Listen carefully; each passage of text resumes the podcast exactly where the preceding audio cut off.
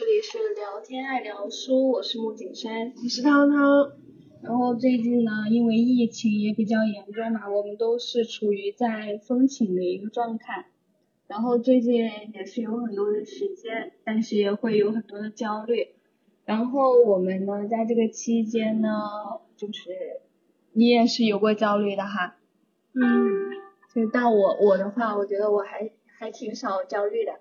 你来讲一下你自己焦虑的事情吧？我没有焦虑，我是就是会觉得不舒服，不是焦虑，焦虑是因为某个事情没有达到，然后去反复权衡嘛。嗯。但我并不是焦虑，我没有什么事情要去达到，我是我是会突然生出一种悲伤的情绪来，任何一个很小的东西都会让我愤怒，我会经常有这样子的状态。就是情绪不太稳定。嗯。情绪不太稳定，但是我就是在让自己尽量情绪不去影响别人，反正我我就是在这么做着。啊，但我还是观察得出来的。就最近呢，我们也是看了一下那个《再见爱人》，然后在这个《再见爱人》的时候，我觉得是对我来说是有很有感触的，然后也是我们俩共同一起又看的一个综艺嘛。然后在看这个的过程中呢，也是也是觉得很有感慨，所以想来做这一期节目。你看完之后你有什么感受？其实我是去年看的这个节目，然后今年它就第二季了嘛。我去年看这个节目的时候，我每一期都看，就是我觉得他的情感很细腻，他讲出来的东西比较真实，就是没有那种。给我一种像吃垃圾食品的那种感觉，就会，感觉在吃一道营养比较丰富的东西，就是就看这个综艺的时候给我这种感觉，就跟着里面所有的人一起哭一起笑，有时候会觉得他们好好洒脱，哦好坦然哦，就面对镜头把这些东西都说出来，有时候又觉得说，哎，心里最深层的那些东西把它剖剖析开来是真的。是一件是一件会让自己印象更深又加重的那个阴影的感觉。嗯嗯。然后我呢，一开始我记得好像就是汤汤推荐我去看那个《再见爱人一》的时候，我说我肯定不会受影响的，我肯定不会觉得婚姻很恐怖或者或者说爱情那么可靠。我是抱着这样的心态，然后然后看了之后呢，我也没有觉得呃，我也没有觉得婚姻很恐怖，但我发现。爱的魔力，爱它是一个既是善又是恶的一个带给我的一个感觉，它的那就是它的那那个强大的力量好像可以克服很多东西，但是它的那种就是它也会使人性开始变得扭曲起来，嗯，它会把一个人困在那个牢笼里面，然后死活走不出去。本来就是啊，你看，嗯。反正你三对之中你印象最深的是哪一对嘛？就会让你有更多情感波动是哪一对？我觉得在我看的时候，我最触动的一对应该就是王秋雨跟朱亚琼那一对。就是他们一开始他的一个剧情就是那个王秋雨哈，我们就在这里称他老王吧。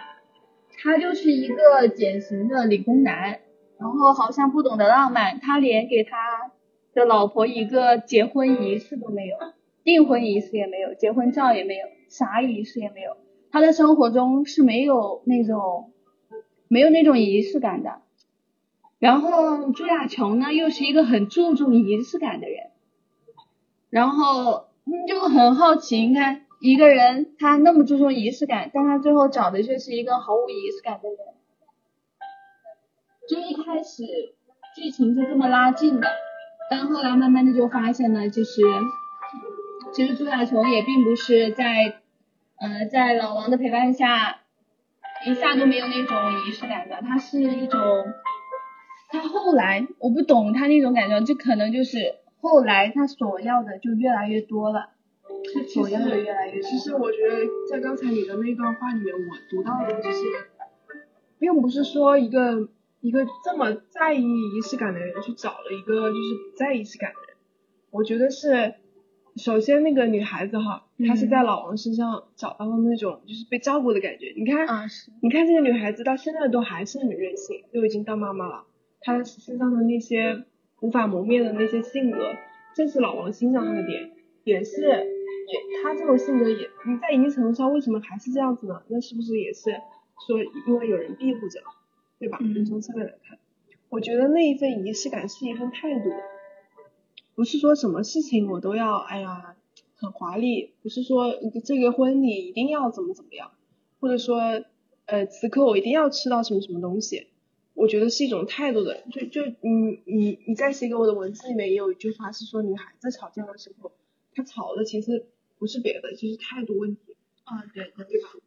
就是他要的这份仪式感是你男孩子，是你你这个男男人对我的态度。你给我什么样的婚礼是你爱我的态度？你跟我吵架时候的每一句话，你的、你的、你的、你的一个笑，你的一个、你的一个肢体语言，都是你对我的态度。这些东西，我觉得他在意的是这种仪式感，他在意的是一份他爱我的态度。对，就是他们是已经离开了差不多一年半之后，然后然后就开始了这一段旅行嘛。然后在这段旅行旅行的前面一开始呢，其实这个主持人也问他很多，也不算主持人，就是同行的一些嘉宾也有问他很多问题，例如你喜欢猪猪唱歌吗？然后他那个时候因为是一个正话反说嘛，他就说的是我特别喜欢，然后就感觉当时心碎了，我的心也碎了。然后那个朱亚琼，我都不知道那个小孩，哎呦，我不晓得为什么，就他的可能。可能他的生活的那种态度，我都想叫他一句小孩。嗯，其实他比我大好多，但就是我就感觉到真的心会很碎很碎吧。是啊，就是会很碎。我记得那个时候他就说，他跟大家讲故事，他说那时候他向老王说，我只要一个拥抱，就一下下就好，老王都不愿意给，他觉得就在浪费时间，好像在忙自己的事情。他要的这种情感需求，老王给不了了。没有那么相爱了，在那种过分的依赖，在在两个人的生活之中被磨灭了。就在他们俩之前的一段爱情中，他们俩肯定都是互相喜欢的。然后猪猪也会很任性，王秋雨也会包容他的任性。然后随着年数的越来越多，也有可能是叫什么，王秋雨的工作压力可能也越来越大。然后慢慢的这种感觉会在时间的会在岁月中可能就是会慢慢的磨灭，只是朱亚琼可能还是不能不太能接受，是这么去理解吗？那我觉得，那我觉得爱消散的太快了，虽然十五年，就很多人都说他说爱的保鲜期可能并不长，但有些人他就是能够坚持住那么久呀。为什么有些人人家就能够呢？嗯，确实，有些人他确实是能够。不知道，这天下所有事情，爱情就像一个神话一样，真的呀，真的就是有那种很完美，也不是完美，就是有那种白头到老的爱情，也有那种昙花一现的爱情。我还记得在看《再见爱人二》的时候，然后就被。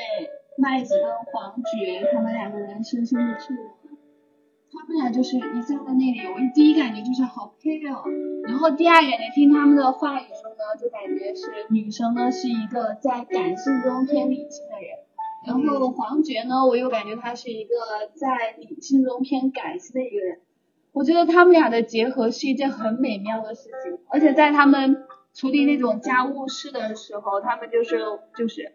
呃，在我管教孩子的时候，我绝不去干涉你，因为这是你的事情，你有你的管教方法，我不会去干涉。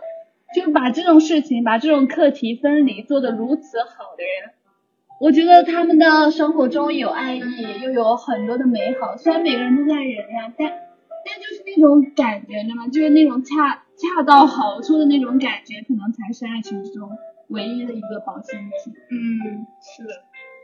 一个菜里面最重要的是盐的程度，也就是在你你你所说的，在一个爱情里面，就是爱感感性和理性的调和，能够做出一道美味的爱情，也可以就像盐一样。多少可以调试出一道很美妙的菜，是这个道理。在看《再见爱人一》的时候呢，其实看到后面呢，也是能慢慢的理解老王的啊。怎么说理解呢？因为也不算理解，我还是不理解他。我觉得我不能理解他，我只是觉得好像有时候也会为这种人感到心痛。然后他们在最节目的最后不是有一个爱情三十六问吗？然后，然后他就看着猪猪，然后他就说，没有想到这十年来你老了那么多。然后，然后电，然后那个综艺就开始播放他们之前的那些回忆，一开始那个青涩的面孔，然后到现在的那种打扮，我就我看的我都无泪了，然后就这一个片段我哭了好久好久，真的，就是人他是有，就是即使是一个再感情再感性的人，他也是会有触动你心头的那一刻的，他的心其实也不是那么硬的。他会被柔化的，就在节目中，老王真的是一个，我就觉得有点心狠手辣了，我天。对啊，所有人都指责他呀，演播厅里面的人，因为他丧心病狂。我都是为他。然后他周围的那些朋友都是老王，你表现一下，他们都看不下去了。因为其实我觉得，就嗯，在也是一段关系里面，就是那个女孩子刚才说的那个叫什么周什么猪猪。对，他们是把自己也是被迫，就是放置在一个受害者的地位，嗯，总是以这样子受害者的地位，然后就感觉强加于老王身上，老王就觉得你是加害者，在这样子的双重之下呢，压力之下，你就只会让自己越来越委屈。是的，其实猪猪在节目中呢，大家也可以看到，他确实是会有那种比较自我的一面。他可能干很多事情都不太顾及别人的感受，然后还有在三十六问的时候，我记得还有一个画面是很出的，就是老王问他说，那你身边有什么朋友吗？然后就说，他说我的身边朋友也是周，呃，也是猪猪朱亚琼，然后亲人也是他，然后所有的人都是他，其实他的家庭环境的话，其实是没有给到给到他很多的关爱的，这一方面你可以聊一聊他的一个家庭环境。其实他家的环境，我记得好像就是说他父亲是演演员，是嗯，他父亲从小对他教育也是很好，是天才型人物吧，从小也就是学法学成绩很好，长大也一帆风顺。你看他最后世界只剩下他那一个人，他的亲密关系。其实一个人他要是所有的就是你周围只剩下一个人的时候，是不好的、不健康的一个事情。你身边就是你，你得有各样的朋友，然后你才能去。你是有很多不同的面的，你在每一个朋友不同的朋友面前，你都会感觉到自己展现的是不同的方面。你可能哎跟一个朋友在一起就觉得开心快乐，天天就只是想分享一些开心快乐的事情。你跟另外一个朋友在一起的时候，你就觉得这个人哇，他很了解我，我就想跟他讲一些的话。这些都是朋友，都是好处，都是被承认的。但如果说这些角色全部都由一个人来承担的时候，他不够专业了。就像我们现在术业有专攻嘛，我们做很多事情都是有精通的方面。一个人你全你可以你可以全能吗？你可以负担他所有的情绪吗？肯定是不可以的。伴侣就是兜底的人，所以说不要指望他可以满足你所有的情感需求。你要有自己的世界，我觉得其实是这样子有自己的世界。朱亚琼确实，他也是一个要值得感谢。可能就是大家爱就是会让人盲目吧，嗯，就是我之前和朋友讨论过，其实爱是有有要求，很多时候，比如说一个男孩子，就我们我们回到我们我们自己生活熟熟悉的那种圈圈圈子来说，就比如说一个男孩子普通通的，你跟他也没有过多的联系，嗯，他突然有一天送你奶茶了，或者说他突然有一天送你回来了，你就觉得天呐，怎么回事？你可能觉得他对你没有意思，或怎么样，但是你就会觉得你得到了过多的馈赠。但如果说这个人你对他有要求，他做这些事情你都觉得他理所应当，他不做这个事情，你反而会觉得这个人他不爱我。确实。然后在最后呢，其实我也是被又被老王感动了一下，也不算感动了一下，就说明这个人感化了一下我，就这个这个石头呢，它是有裂缝的，它是能装进东西的，就那种感觉。然后他说，他说他觉得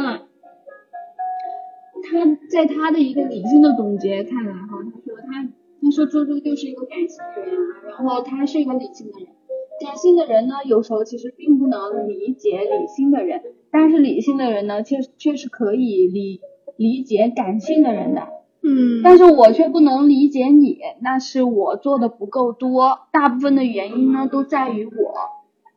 我觉得他是有看到这个问题的根本在哪里，但是最后我还是觉得很不幸，他还是在用这种理性的方式去解释爱情的关系和这种夫妻关系。嗯，就就是像你之前说的，他把所有的责任都担下来，但是他担他担下来的这份东西，我反而觉得不是不是一种好的结果。对啊，而且在里面还有一句话，其实这句话是一句很恐怖的话，这句话让我觉得对对婚姻开始会有一点点的恐慌吧。他说。说千万不要高估没有爱在婚姻中的容忍度。就在这个年纪哈，我们也已经研二了，也二十四、二十五了这种感觉。然后到我们现在呢，嗯，我们两个人目前呢都是单身，然后我们就会面临的问题是什么呢？就是在一定的年纪，就是在这个法定的年纪之内，你是会选择一个等一个你。这个能不能等到一个爱你的人出现呢？还是或者你爱的人出现，然后还是找一个差不多合适的就这么结婚？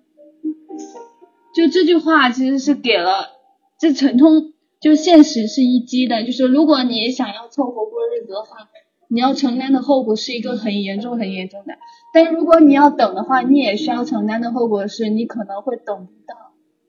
嗯。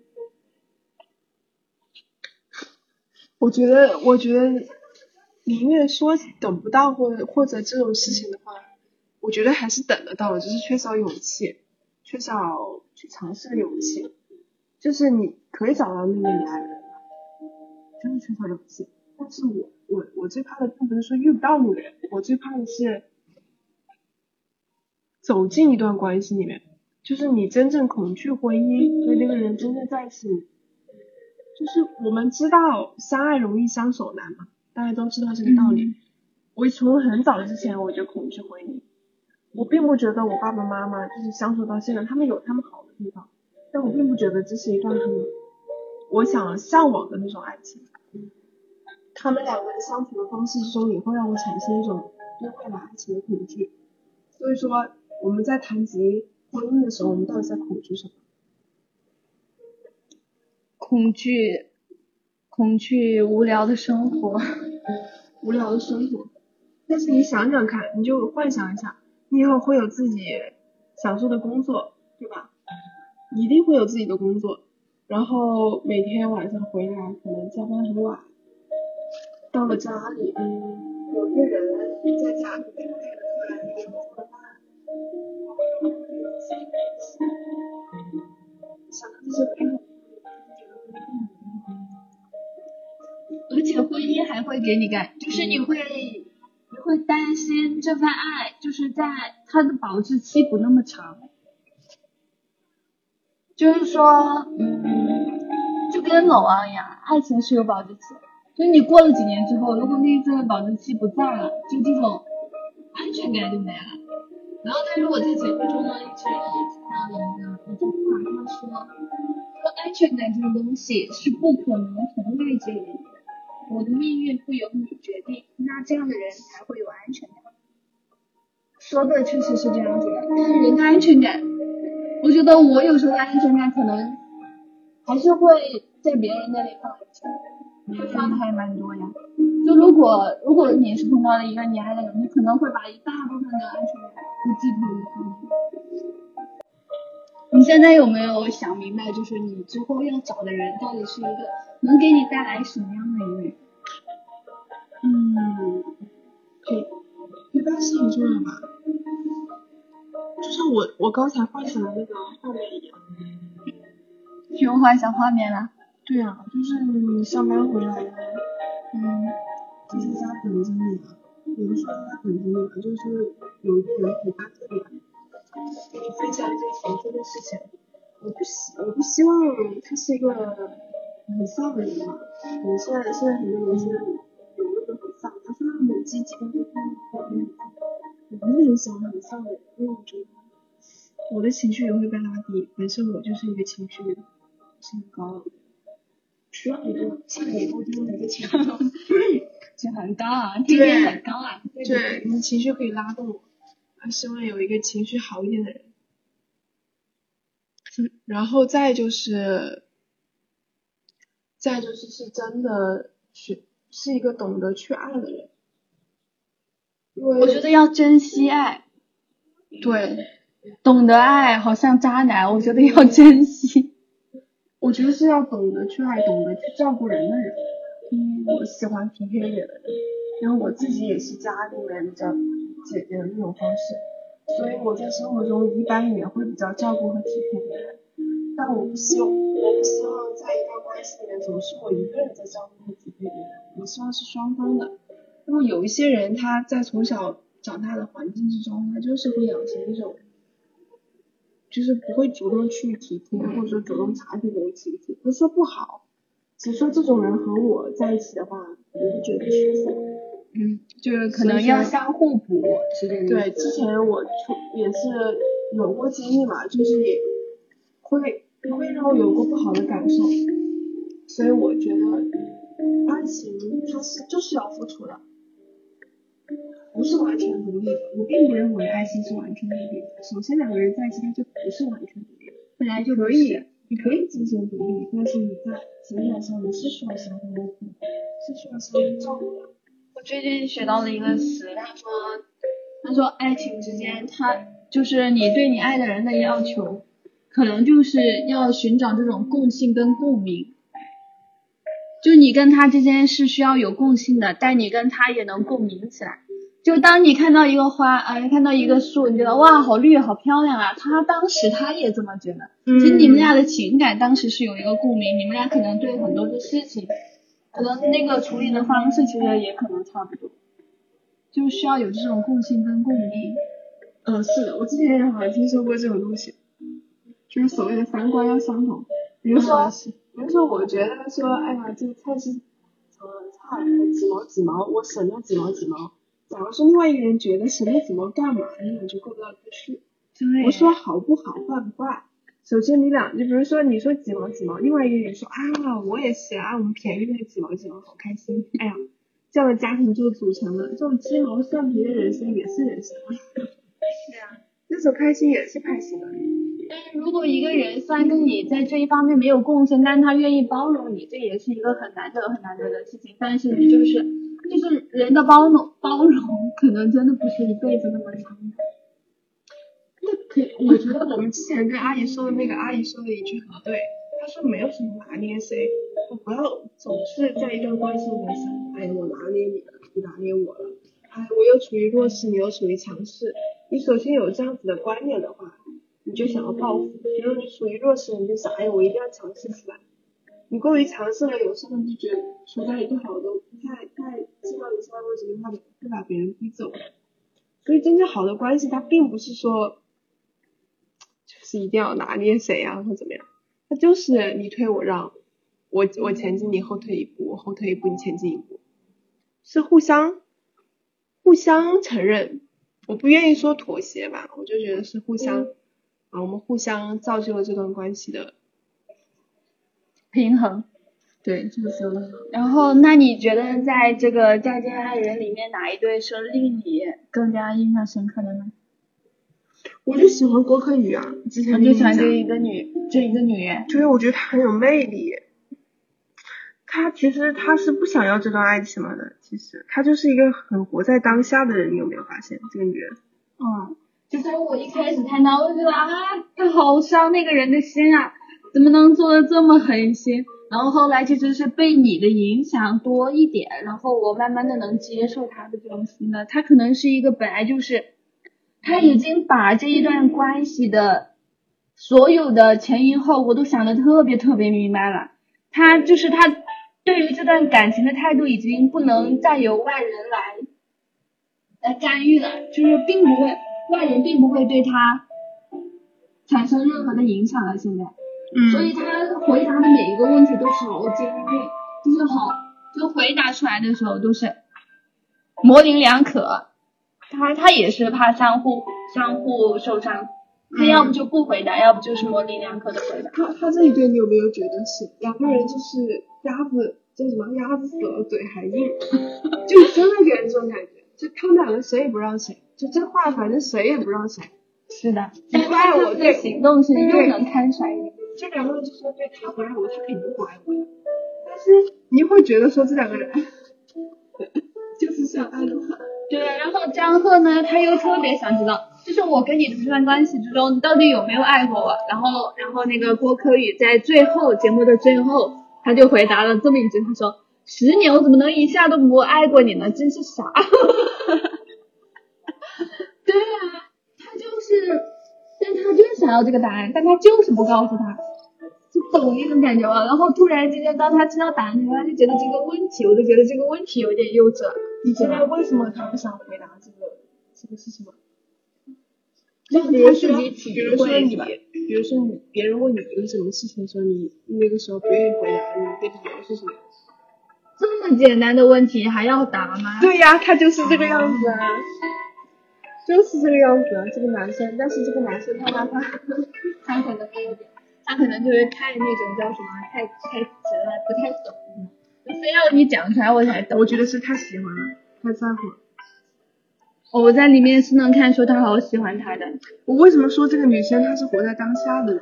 你看他有一段，他说，他说我很感激你，感激你张赫，他说我感激你给我一段很文艺的生活，我可以读书写字干我自己想干的事情，就是这一段时间沉淀了他。你看他后来跟他去旅游的时候，他也是抱了他，对吧？对，就是假如说一个女生要有很多记记记着前面很多怨恨，她做不下当下的时候，就是一个很活在当下的女生，就很活在当下。我觉得也是很多年的经验和沉淀了。很多事情他不愿意去认真的去对待，是因为他就想活在当下，过往的事情不要再追究了。但这个男孩，这个男生真的很多东西一直在追究过去。他他在这个节目的最后，其实他的声音好好听好，好温柔。他的那首歌呢，我也是迷上了我好久啊，就是要直到对的人来来，直到对的人来，这首歌很好听的，推荐大家去听一下。然后其实我还是有一个问题，就是你觉得爱是不是是不是需要被见证的？就是说，呃，假如你有一段关系，你跟呃你有一段爱情的关系，但是当你就是你就是还是很纠结，他到底爱不爱我这个问题，就所以我就想问一下，你觉得爱需不需要被见证？就是有人如果有一个叫什么，就是李诞有在冷场里面有写有写的一篇文章叫《被光抓走的人》嘛，然后被光呢抓走的人呢，就是被光抓走的都是相爱的人。就如果有这么一道光，你需不需要被见证？就这个意思，能理解吗？嗯就是你你就是你怕他不爱你，然后你心里又很纠结，就是我要不要测一下他到底是不是真的爱我？你觉得你需不需要这样一段？当你想要去证明这个人是不是爱你的时候，他就是不爱你。啊，说的好对哦，虽然很残忍，啊，是有点残忍。就你反复想去证明这个事情。其实我是不爱吧，可能就是不够爱，就是他没有让你感受到。虽然现在还没有爱情，但我已经感觉到了，我好怕被抛弃。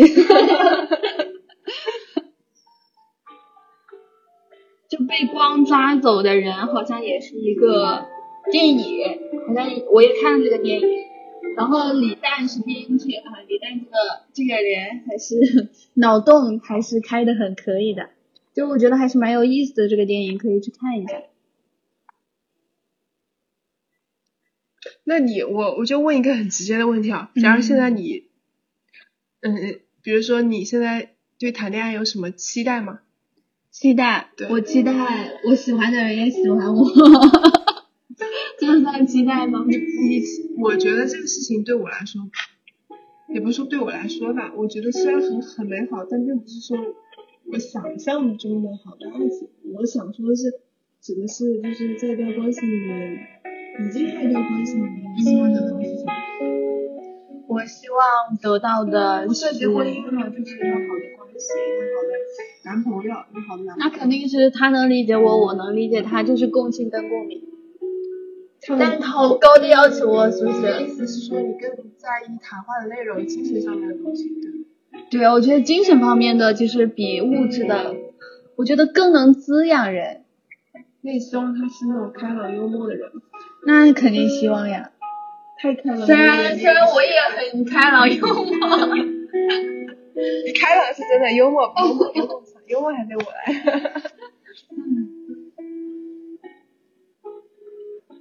你这是我见过最怎么说呢？最开朗的。嗯。遇事不慌是吧？不是遇事不慌，你遇事还是慌的。是凡事都就一次活在当下，就是过去的情绪很很，就让它过去，很活在当下的女生。谢谢你给予我这么高的评价。对，很多时候跟你在一起就觉得活在当下，什么烦恼的事情跟你讲一讲就觉得过去了，因为你总是跟我在一起，你说啊这个好好看，这个好好看，我们去吃这个吧，我们去吃那个吧。就是你对过去的事情不想，你对当下的事情很有很多的期待和想法，我觉得这点非常好。嗯，就也会影响我。我就觉得人总会迷茫，都会迷茫，谁不迷茫呀？干嘛要揪着这个迷茫呢？人总会难过，肯定会难过，为什么要揪着难过呢？是吧？还不如换一种思维。有蝴蝶，我也看到了，那都在我们这里飞了好几圈了。我才看到的。好，那我们最后节目的最后呢，分享一下在这个家家人里面的一些名句吧，好吧，我们俩一人读一句吧。好，可以。不要把婚姻用来解决现在的问题。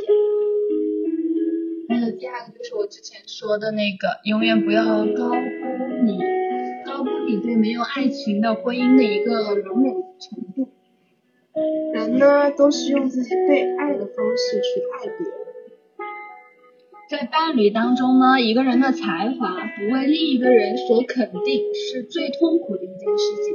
所以就是要相互包容、相互肯定啊。这这即使他做的事情一开始你会觉得他是错的，但你可以先肯定他，他说这件事情，我觉得应该怎么样怎么样，就不用来这个很快就说。我们如果是小孩子的时候。我们要的一定是礼物本身。等我们长大了以后，其实我们要的东西只是时间而已。直面矛盾是解决问题的最好途径。大家觉得问题是我的问题对你的问题，我觉得是我们两个之间对问题。所有女生，我们很讨厌说我跟你在一起的时候，你怎么会是这样子的？其实背后是要反思，为什么你跟我在一起的时候变成这个样子？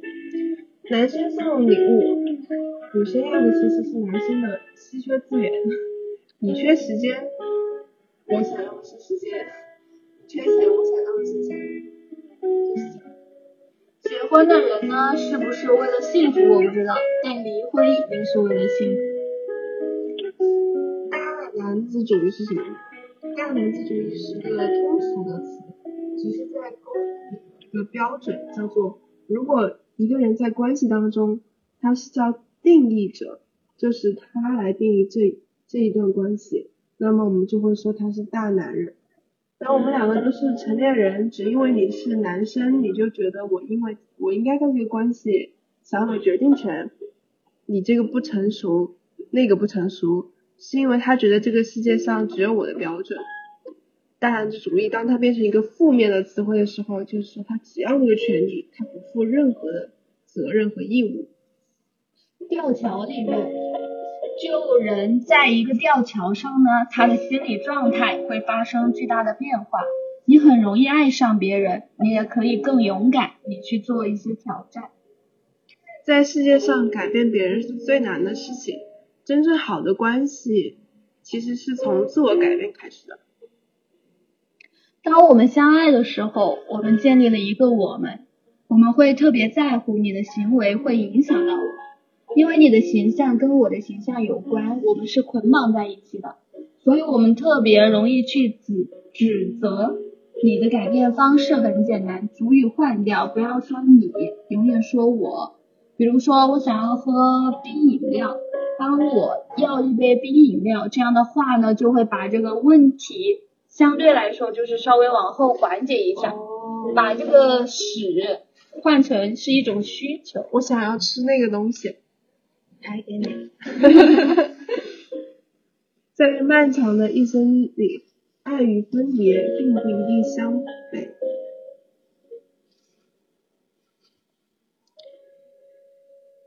人都是攒够了失望才离开的。分开有一千种理由，留下只需要一个原因：我爱你。哦，这个这个我也觉得好有印象。他就说，他说，哎，就当当你的前任问你你谈过几场恋爱时，就是有标准答案的，嗯就是可以说你是我的第三次，第一次的时候呢，我很懵懂，谈的很糟糕。第二次谈的时候呢，我又走向了另外一个极端，所以遇到你的时候呢，就刚刚好，我找到了爱的平衡。对然后就不知道是不是你离婚的原因之一，就董子健也是这么对他说的。让我记得那段，所以说说话怎么这么熟悉？人不爱自己的时候，别人的爱很难附在他身上。最破坏爱的东西呢，就是当你想用自己正确的观念去让另一个人按照你正确的思路去做的去做的时候，它很容易破坏爱。就是因为当你去做正确的事的时候，其实你会看不到那个人，你只看到了正确的事。嗯，好有道理。能付出是一个人独立的标志，不被需要不是独立的标志。在家庭生活里也好，工作里也好，诚实是成本最低的。我把这个东西非常真实的告诉你，然后如果你有什么刺，我们也找到拔刺的方式，所以看这个刺怎么处理。如果谈论它是个刺，那你就别谈论了；如果避开它是个刺，就面对。我真的是觉得诚实是比撒谎是真的是一个成本是要很很低的。我有时候就是就是像我们现在，就是如果你要请假，我请假出去要干嘛的时候，如果要撒个谎，我就要用好的谎去圆它，而且我觉得撒这个谎就是老是会被别人发现，就感觉内心很苦恼。但如果我实际把自己想要，就是我出去干嘛去干嘛，然后如果您允许的话就允许，不允许就算了。就我就是感觉，就觉得这可能就是一种，我不知道，反正我就觉得诚实可能真的是成本最低的一个事情。是，撒谎，撒谎倒也是你的魅力，撒谎对我来说太难了。也是我刚才讲的那个一句话是，女生需要的往往不是道理，而是爱冷处理它那么伤害感情，可是冷暴力它一定伤害感情。啊，他这上面他说的是冷战、冷战有两个层面，一个是冷暴力，一个是冷处理。冷暴力呢，就是通过我的不理睬对你进行惩罚，而是在权力上的一个关系，你必须要臣服于我。冷处理呢，它不那么伤害感情，可是冷暴力它一定会伤害感情。我有时候觉得就是。我不知道我的这种相处方式是不是冷暴力的，我就有时候都怕这是冷暴力呢，还是冷处理？是算冷暴力是吗？算冷暴力。就是我跟你们也讲一下啊，就是如果我会碰到我不喜欢的人，我可能就不不理他，我就不想理他，就是不想理他。就是不喜欢的人，我就不想做过多的这种去接触，所以我就会开始慢慢的忽视这个人。当然，这也只是我不愿意接触，我不知道那个人是什么想法。那个人可能他就是一个跟谁都要好的人，他就觉得每个人都要跟他的关系都差不多一般般。然后我的方，我的一个想法呢，就是我不喜欢的人，我可能就会去避免他，因为你不喜欢他，你为什么要跟他那么近的接触呢？伤害你也伤害他，我的意思，所以我就会选择这种不不怎么接触，这是我的一个处理方法。但当我看到这个冷暴力跟冷冷处理的时候，我有时候又在想，我是属于冷暴力。我觉得可以有一个反思，不用深究了。嗯，喜欢是评判，爱是撑腰，这句话我也很喜欢。是的，这句话说的很好。好，那我们今天的节目就到这里啦。好，下期再见，拜拜。